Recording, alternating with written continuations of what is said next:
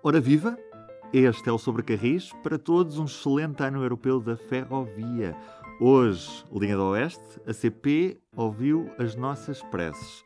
Na linha de Leixões regressa o comboio operário, capitais europeias sem ferrovia, Lisboa diz-vos alguma coisa. Eu sou o Ruben Martins e comigo Carlos Cipriano e Diogo Ferreira Nunes. Vivam um bom ano para vocês. Olá, bom Olá ano para todos. todos. Bom ano! Ó oh, Carlos, entretanto começamos neste ano com, com uma notícia de que a CP iria alterar os horários da linha do Oeste, uh, um horário que entrou em vigor no domingo, dia 3 de janeiro. Ficaste surpreendido com esta alteração de horários? depois do nosso último episódio? Uh, bom, eh, fiquei agradavelmente surpreendido, sim, foi uma boa surpresa, porque uh, efetivamente a CP iniciou o ano acabando com os comboios fantasmas, que já duravam há uns bons anos. Eram aquelas marchas especiais entre Caldas da Rainha e Coimbra que circulavam vazias e que não tinham serviço de passageiros, e uh, fez uma reformulação de, das rotações do material, e agora sim temos um novo comboio que sai das Caldas da Rainha às 19h06 chega a Coimbra às 21h13, eh, permite aos passageiros que vão para o Porto apanhar o Intercidades que passam em Coimbra às 21h27 e chega ao Porto às 22h52. O que significa que temos agora uma nova e boa ligação do Oeste para Coimbra e para o Porto. Muito bem. Em sentido contrário, temos uma um pouco menos interessante, é um novo comboio que sai de Coimbra às 5 da manhã e que chega às Caldas às 7h23. Assim, de três ligações diárias em cada sentido entre as Caldas e Coimbra, passámos a ter quatro, e eu penso que isto é de saudar. Agora, isto tem sempre o reverso da medalha. O que é pena é que estas coisas sejam feitas uh, de forma muito casuística, porque há uns meses atrás a CP introduziu um comboio para, uh, para a Figueira da Foz, uh, por uma questão também operacional pelas oficinas, mas muito bem, aproveitou comercialmente e tem uma nova ligação das Caldas para a Figueira da Foz. Passados uns meses, mexe nos horários entre as Caldas e Lisboa e transforma um regional num interregional. E depois, passado umas semanas, lança mais um comboio para Coimbra e, portanto, isto é feito um bocadinho ao acaso e, em vez de ser um momento em que se mudavam os horários a sério e que deveria ser acompanhado também de uma boa campanha de promoção e de publicidade e que não é feita. Eu penso que a CP falha aqui porque as pessoas não sabem destas alterações. Porque, como eu já disse várias vezes, as populações da região oeste, as populações que supostamente deveriam ser servidas pelo comboio na linha do oeste, estão divorciadas do caminho de ferro. Não andam de comboio, não conhecem os horários. E era necessário que a CP fizesse uma campanha. Uh, sobretudo nos jornais regionais dos conselhos que, que são atravessados pela linha do Oeste, para informar desta sua nova oferta. Não é uma oferta excelente, mas é uma grande melhoria em relação ao que existia antes. E falha aí e as pessoas de facto não sabem que agora até têm boas ligações competitivas para Coimbra eh, e que são competitivas em relação aos autocarros e ao próprio transporte individual. Há estudos de, da quantidade de utilizadores da linha, sobretudo nestes troços que têm estado a falar nos últimos minutos? Uh, não, não há estudos, mas nem é ver estudos, basta observar de vez em quando os comboios e ver como eles circulam praticamente vazios. Há muito pouca gente a andar de comboio na linha do Oeste. E acho que fazia falta também uma maior articulação com as próprias câmaras que estão desligadas do caminho de ferro que, que passa nos seus municípios e as câmaras deviam ter também uma, uma atitude mais de divulgação de quer de horários, quer de, dos serviços que existem, uma vez que mesmo nos próprios sites da, das câmaras, quando, quando clicamos nas secções e todas têm o como chegar, uh, muitas delas esquecem-se da opção que existe do, do comboio. E o comboio acaba por ser um, um meio de deslocação de, também de turistas e, e haver esta, esta, não ligação entre as autarquias e o caminho de ferro que as serve é, é, é um pouco triste. É, é, verdade, Ruben, mas de facto as câmaras também refletem um bocadinho a postura da população, também estão desligadas e divorciadas da, da ferrovia no Oeste, não é? Porque foram dezenas de anos de desinvestimento Uh, e, e, de facto as pessoas acabaram por não andar de comboio. Uh, mas também é verdade que quando a linha esteve prestes a encerrar entre Caldas da Rainha e Figueira da Foz, no tempo da Troika, e que depois, in extremis, conseguiu salvar-se a linha, houve na altura um acordo em que as autarquias chegariam à frente e até iriam assegurar algum transporte rodoviário complementar uh, para as estações, e nada disso avançou. Eu refiro-me, nomeadamente, às câmaras da Nazaré e de Alcobaça, que deveriam ter um serviço de navete com a estação de Valados Fratos, e que nunca se, nunca, nunca se fez nada, não é? Mas também não me surpreende porque, de facto, os autarcas uh, fazem parte da população e ninguém conta com o comboio na linha do Oeste. Há muito pouca gente a andar de comboio. E é uma pena, que é uma linha que, que passa num, num, numa, numa zona altamente povoada e e que efetivamente tem um comboio que não é aproveitado como, como devia. Será um caminho ainda longo para que as populações se reconciliem com a linha do Oeste. Esta alteração já, já permite também alguma reconciliação. Falta agora a CP uh, eh, também publicitá-la de outra forma e agradecer à CP também por esta alteração, porque nos ouviu, ouviu as tuas preces, Carlos Cipriano. Eu penso que terá sido coincidência, não sei se, não sei se foi porque nos ouviu. em todo o caso, já há aqui mais uma nota positiva que eu gostaria de registrar e que, e, Força. não é uma questão de só menos, que é a forma como os horários são apresentados uh, nos cartazes horários, não é? Um, normalmente punham os comboios por troços, por exemplo, só entre Cacém e Caldas da Rainha e depois entre Caldas da Rainha e Coimbra ou Caldas da Rainha e Leiria. E como o comboio mudava de número, eh, punham isso em colunas diferentes, o que transmitia para o passageiro a sensação de que teria que mudar de comboio, quando na maior parte dos casos a automotora é a mesma, porque é o, é o mesmo material circulante. E, portanto, o facto de agora terem ajustado isso e posto tudo numa só coluna, pode parecer um pormenor, mas para uma pessoa que está pouco habituada a andar de comboio, tem ali a percepção nítida que o comboio é o mesmo e que já não é preciso fazer transbordo. Portanto, eu penso que isso também é um pormenor que é de saudar. Outro pormenor que é de saudar é o regresso do comboio operário. Diogo Ferreira Nunes, conta-me o que é, que é isto do comboio operário, onde é que ele opera e, e afinal para que é que serve? É o regresso de uma vasta e longa tradição da CP. Não circulava há 16 anos, desde 2005, ou seja, ainda antes de a oficina de Guifões ter encerrado. Guifões, que é a estação de destino. Ou seja, este comboio circula duas vezes por dia entre Contumil e Guifões.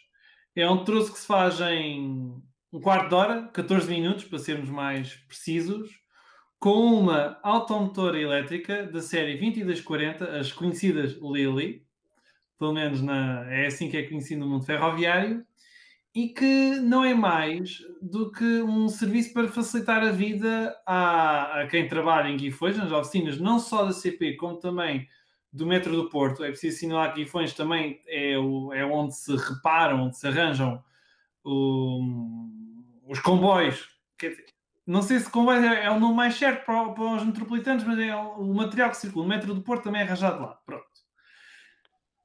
E a empresa também poupa algum dinheiro, além de assegurar maior produtividade, porque antes o que é que acontecia? Muitos trabalhadores tinham que utilizar o carro, não é? Senão demoravam muito mais tempo e acabavam por apanhar trânsito na A4, sobretudo no túnel de Hermesinde. Agora, os trabalhadores podem estar no comboio, podem ter a conversa em dia, podem estar muito mais descansados, podem poupar dezenas de euros por mês, porque não têm que transportar o carro nem pôr combustível.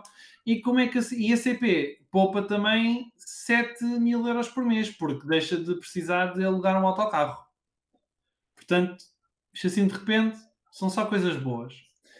Mas como é que a CP consegue fazer isto sem aumentar muito os custos? Então, este comboio é o mesmo que faz o comboio interregional Coimbra B Porto Campanhã, da parte da manhã, que sai por volta das 5 e tal da manhã até chegar a Porto Campanhã. Quando chega a Porto Campanhã de manhã, vai para Contomil. Em Contomil, pela, pelas que 8 e 10, mais coisa menos coisa, parte para Guifões e depois ao final da tarde faz o percurso inverso. Guifões com mil e depois à noite faz o interregional Porto Campanhã Coimbra B. Com o revisor, com o maquinista e pagando a taxa de uso uh, eh, AIP, como é natural.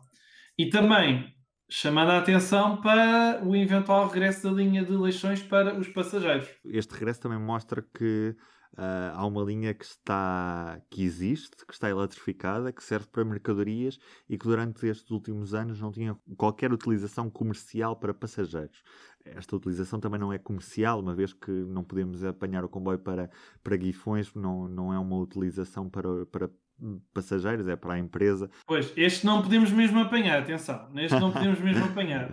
E de que forma é que este comboio também mostra que há uma linha no, no, na região, na, na, área metropolitana do Porto, que existe e que não está aproveitada ainda?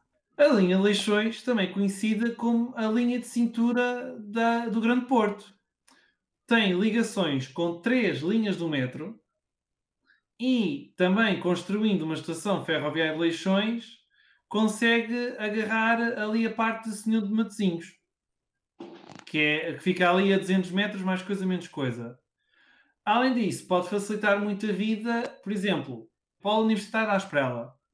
Quem mora em Gaia, em vez de ter que apanhar um metro, de ter que dar uma grande volta, poderá, por exemplo, se for construída uma estação de comboio no polo da Asprela, pode apanhar diretamente o comboio que vem de Gaia, de Devesas, para chegar uh, à Asprela em poucos minutos.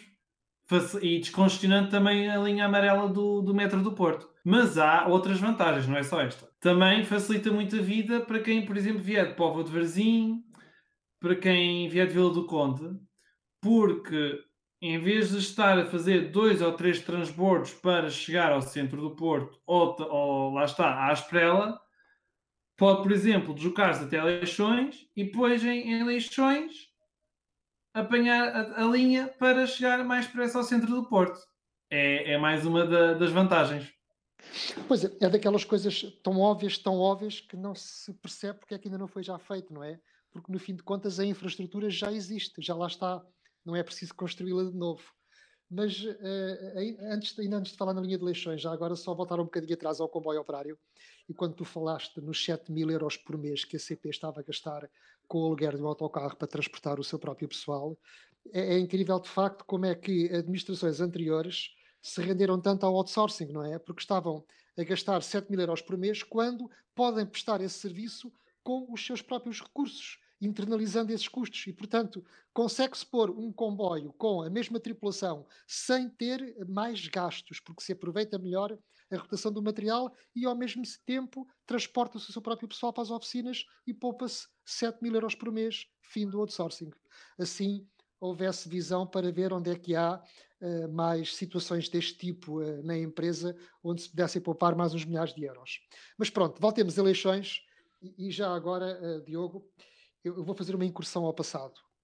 Não um passado muito distante. Vou, vou, vou viajar a 2009. Uh, eh, Ana Paula Vitorino, não é? Para contar a história, uh, uh, no dia 9 de setembro de 2009, quando a então Secretária de Estado dos Transportes, Ana Paula Vitorino, acompanhada de autarcas da região e dos presidentes da então REFER e da CP, pessoas que eu aprecio e que me custou ver naquela situação, porque eu penso que nem eles próprios acreditavam muito nisso, inauguraram uh, um serviço uh, urbano entre Hermesinde e Lessa de Ubaliu, com nada mais, nada menos do que 28 comboios por dia em cada sentido.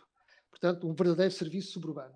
Só que era um serviço que já sabia que não iria funcionar porque começa coxo, porque ficou só até a Lessa do Bali e não prosseguiu até Leixões, porque não se acautelou que era necessário fazer algumas obras para tirar partido desta linha da cintura, que é uma linha estrutural e que poderia servir o tal polo universitário da Asprela, podia servir o Hospital de São João, poderia servir em três pontos a rede do metro do Porto e ainda algumas linhas dos STCP.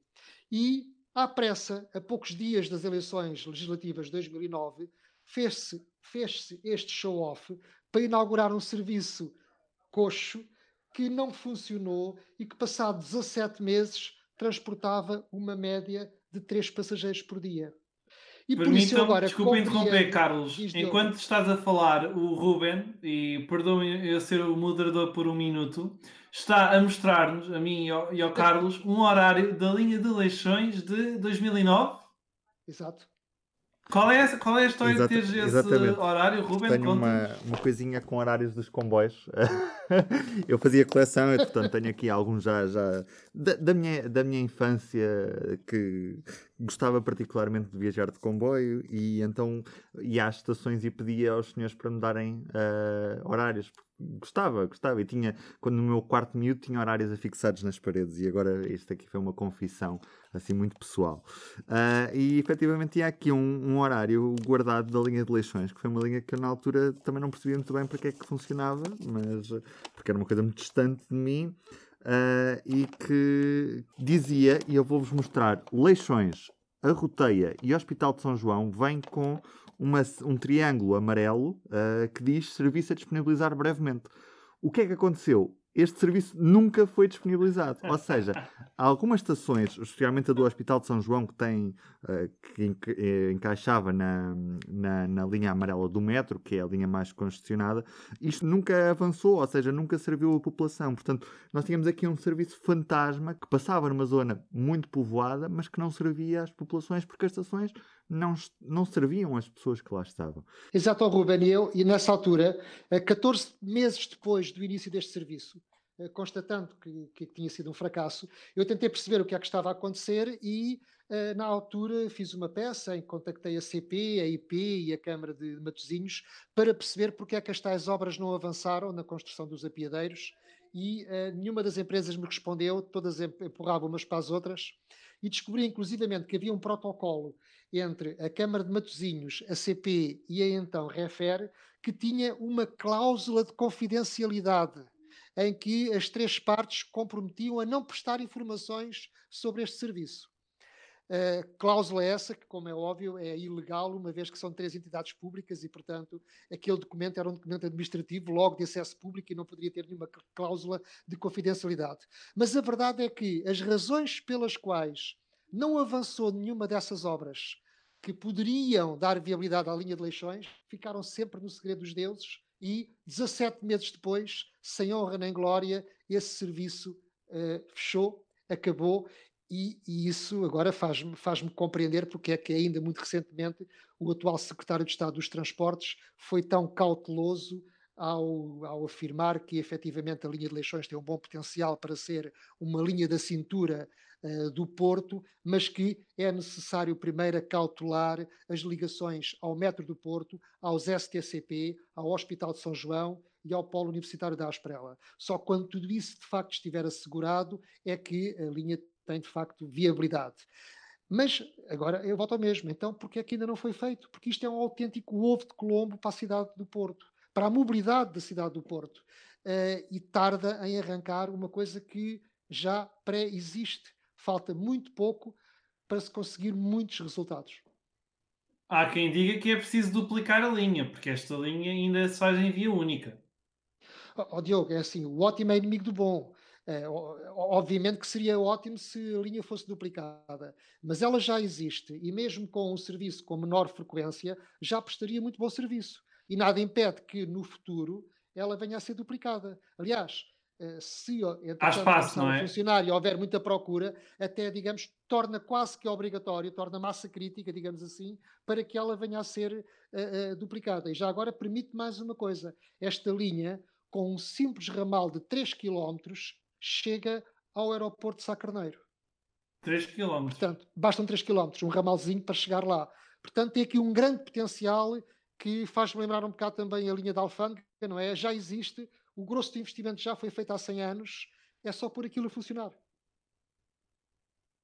E pôr as estações uh, novas também, já agora. Claro, claro. E criar os interfaces para o, para o Nós estamos sempre aqui a pedir coisas. Estamos a pedir uh, uh, melhores ligações no Oeste, estamos a pedir melhores ligações na linha de Leixões, Vamos pedir também melhores ligações para. Mas, oh, Rubem, desculpe interromper-te, mas quer dizer, nós estamos a pedir, ok, quem somos nós para pedir, mas pronto. Mas aquilo que nós estamos a pedir não são coisas fantasiosas nem investimentos de milhões. Estamos Até está estudado. A pedir, estamos apenas a pedir que aquilo que já existe seja melhor aproveitado, não é?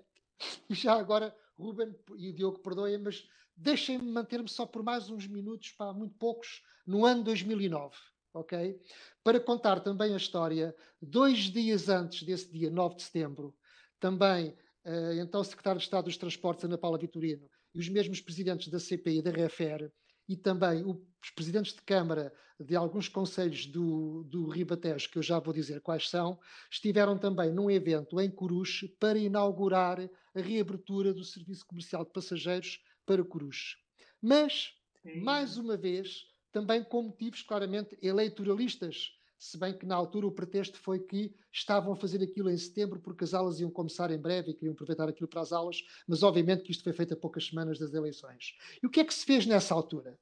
Dois dias antes da inauguração do Serviço de Eleições, inaugurou-se um serviço de navetes entre Setil e a estação de Coruche. Ora, a estação de Coruche fica fora, fica de, fora da, da, da, da, vila ou da cidade, desconheço. Eh, e, portanto, só para chegar até ao centro já era necessário um autocarro. Ora, se ainda se vai fazer uma mudança, um transbordo na estação do Setil, a viagem de Coruche para Lisboa implica dois transbordos. Logo, era uma viagem que à partida também era um serviço que já estava coxo. Portanto, a CP, na altura, em vez de aproveitar uh, o, o, serviço suburbano uh, da linha da Azambuja e fazer prolongar algumas famílias de comboios da Azambuja para Coruche, para fazer uma ligação direta de Coruche para Lisboa, resolveu improvisar e agarrou numa UTE, uh, pô ali a servir de navete entre Setil e Coruche, dando ligação aos regionais uh, da, da, da, linha do Norte e, obviamente, aquilo não funcionou como toda a gente sabia que não iria funcionar. E, portanto, mais um exemplo de um, de um serviço que poderia ser muito útil, de uma boa ideia que eu penso que faz sentido e ainda vale a pena investir, reinvestir nisso, que era abrir uh, uh, o serviço comercial no ramal de vendas novas, pelo menos até Coruche, mas obviamente com ligações diretas para Lisboa e não com rupturas de carga. E, portanto, tal como eleições, esse serviço de Coruche acabou por, por, por fechar. Oh, oh, e assim Carlos, temos como em 2009 ser... estas coisas fracassaram, não é?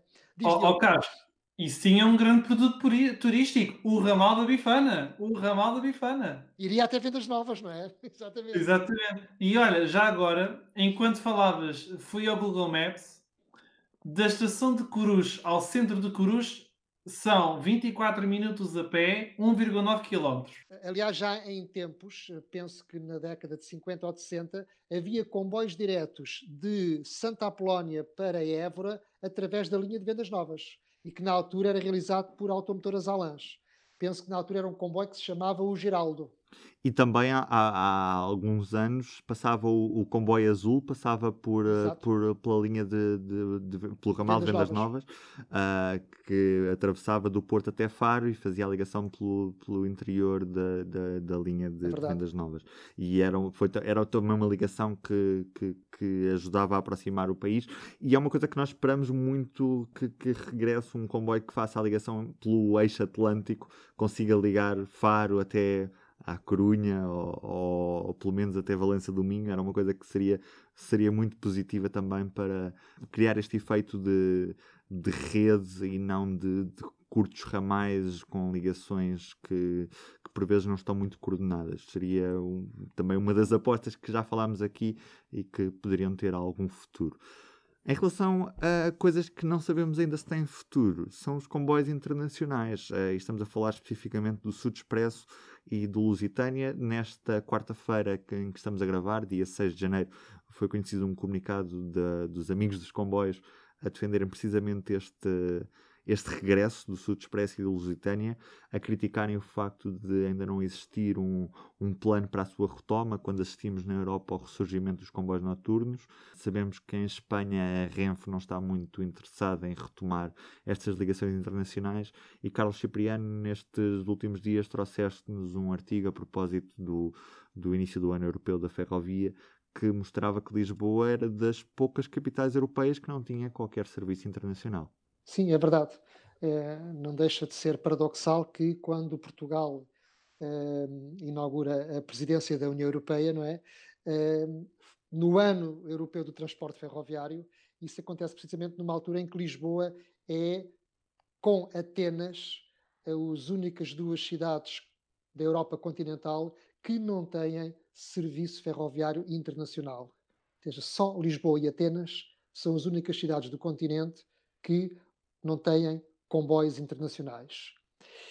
E só há depois mais três que não têm serviço internacional para outras capitais, mas que têm serviço internacional, que é o caso de Tallinn e de Helsínquia, que têm comboios para a Rússia. Helsínquia, por exemplo, tem diariamente um comboio Helsínquia-São Petersburgo. E Madrid, que apesar de tudo tem um comboio internacional porque tem uma ligação em alta velocidade para Marselha. Eh, não, está, não está ligada a mais nenhuma outra capital. A partir daqui, todas as outras cidades europeias têm comboios diretos diariamente para outras capitais. E é curioso que, de facto, só Lisboa e Atenas é, é que não têm, e volto a repetir, isto é paradoxal quando temos a presidência uh, da União Europeia uh, e no ano europeu do transporte ferroviário. Já para não falar que a ideia de regresso de uma ligação entre Lisboa e Madrid continua a pensar-se no, nos comboios diurnos. Sim, aliás, o comunicado da Associação dos Amigos de Caminhos de Ferro chamava a atenção para isso, eh, porque uma das propostas que está em cima da mesa nas negociações entre a CP e a REF é retomar a ligação de Lisboa-Madrid através de um comboio diurno. Ora, tal como está a infraestrutura neste momento, um comboio desses não tem muita viabilidade, porque demora no mínimo seis horas uh, entre Lisboa e Madrid. Até e, mais. Uh, ou mais, quer dizer, eu acho que sim, no mínimo sete horas, não é? Indo quer vá por, por Badajoz, quer vá por Vila Formoso, demora demasiado tempo para ser uma, uma relação competitiva. E, portanto, a única maneira de tornar isto uh, atrativo é manter um comboio noturno para aproveitar as horas de sono eh, e manter o comboio hotel, porque de facto é o fazer dois em um. A pessoa que faz a viagem durante a noite poupa uma noite de hotel, eh, sai à noite eh, de Lisboa ou de Madrid e acorda no dia seguinte na outra capital. E, portanto, um comboio noturno pode demorar 10 horas ou 11 horas, é a mesma coisa, praticamente indiferente, porque o que se trata é de aproveitar a noite. E neste momento, com a atual infraestrutura, eu penso que esta é a melhor solução e tenho dúvidas sobre a viabilidade de uma uh, ligação uh, diurna. Até e não se esqueçam porque... também que, além do, do, do, do, do Lusitano Expresso, há também o Sud Expresso, não é? Que hum, é uma relação que foi inaugurada em 1887 e que só, ao longo da sua história, só teve períodos de interrupção por motivos de força maior, que foi a Guerra Civil Espanhola, a Primeira Grande Guerra Mundial e a Segunda Grande Guerra. Bom, e agora a pandemia. O meu receio é que o Sud tenha acabado de vez. Mas desculpa, Diogo, diz. Ia dizer que esta ideia do comboio uh, diurno entre Lisboa e Madrid não passa de um intercidades uh, ibérico. Porque, quer dizer, não há uh, carruagens para as pessoas dormir. Não se, não se espera um serviço de restauração como que existe no, no comboio, nos comboios de hotel, não é? Isto não passa muito do, do intercidade, só que atravessa dois países, pronto. E mesmo, e mesmo a hipótese de uma pessoa, por exemplo, da guarda, ir para Madrid de comboio com tanta hora de viagem uh, parece difícil de, de, aceitar, não é? Assim de repente. Sim, que, repara, a, a, ideia de um comboio entre Lisboa e Madrid não me é desagradável se for, um, se for uma oferta complementar a um serviço noturno, que é o que me parece que faz mais sentido no atual estado da infraestrutura. Atenção, não é? Mas eu ainda sou do tempo e recordo-me perfeitamente que havia o TER, que era uma automotora uh, diesel, que demorava 10 horas entre Lisboa e Madrid e que coexistia com o Lusitânia durante a noite. Portanto, Portugal tinha nos anos 80, tinha duas ligações entre Lisboa e Madrid, uma diurna e uma noturna. Só que na altura não havia autoestradas e, portanto, eh, o comboio na altura ainda conseguia ser minimamente competitivo. Agora, o que se poderia experimentar eventualmente era, e já falámos disso, prolongar o Intercidades da Guarda até Vila Formoso e Salamanca. E depois, no já ainda, poderia também ir até Madrid. Uh, diria que não para que muita gente vá de Lisboa para Madrid num comboio desse tipo, mas nos percursos intermédios, ou seja, pessoas de Coimbra, pessoas da Beira Alta que fossem para Salamanca ou para Madrid, uh, ou seja, juntando todos estes segmentos de mercado, talvez valesse a pena. Mas numa relação Lisboa-Madrid, eu penso que presentemente era ressuscitar o comboio noturno, porque eu penso que é aquilo que faz sentido, e aliás, alinhando com o que se passa no resto da Europa em que estamos a assistir ao recrudescimento de, dos comboios noturnos. E com o apoio da Comissão Europeia, diga-se. Com o apoio da Comissão Europeia, claro. Relativamente ao Sud Expresso, que é uma exploração 100% CP, seria já necessário estarmos a falar de uma coisa como um subsídio do Estado para que este comboio voltasse, por exemplo, ou, ou não? Que foi pedido. E nada que, o, que outros países da União Europeia não tenham também já, já previsto, não é? Porque se uh, uh, os países estão autorizados a financiar as suas uh, companhias aéreas incumbentes de bandeira, porque é que não também financiar alguns serviços ferroviários noturnos? Acho que faz todo o sentido. Se bem que do lado do governo receia-se que um eventual subsídio para o comboio noturno possa ser considerado uma ajuda de Estado e violando regras da concorrência porque os comboios internacionais não foram incluídos no contrato de serviço público com a CP. É verdade, mas o contrato de serviço público. Mas aqui não... também Portugal tem que apresentar bons argumentos, não é? Porque se os outros países conseguem fazer, porque é que nós não devemos conseguir? Ora, ora aí está.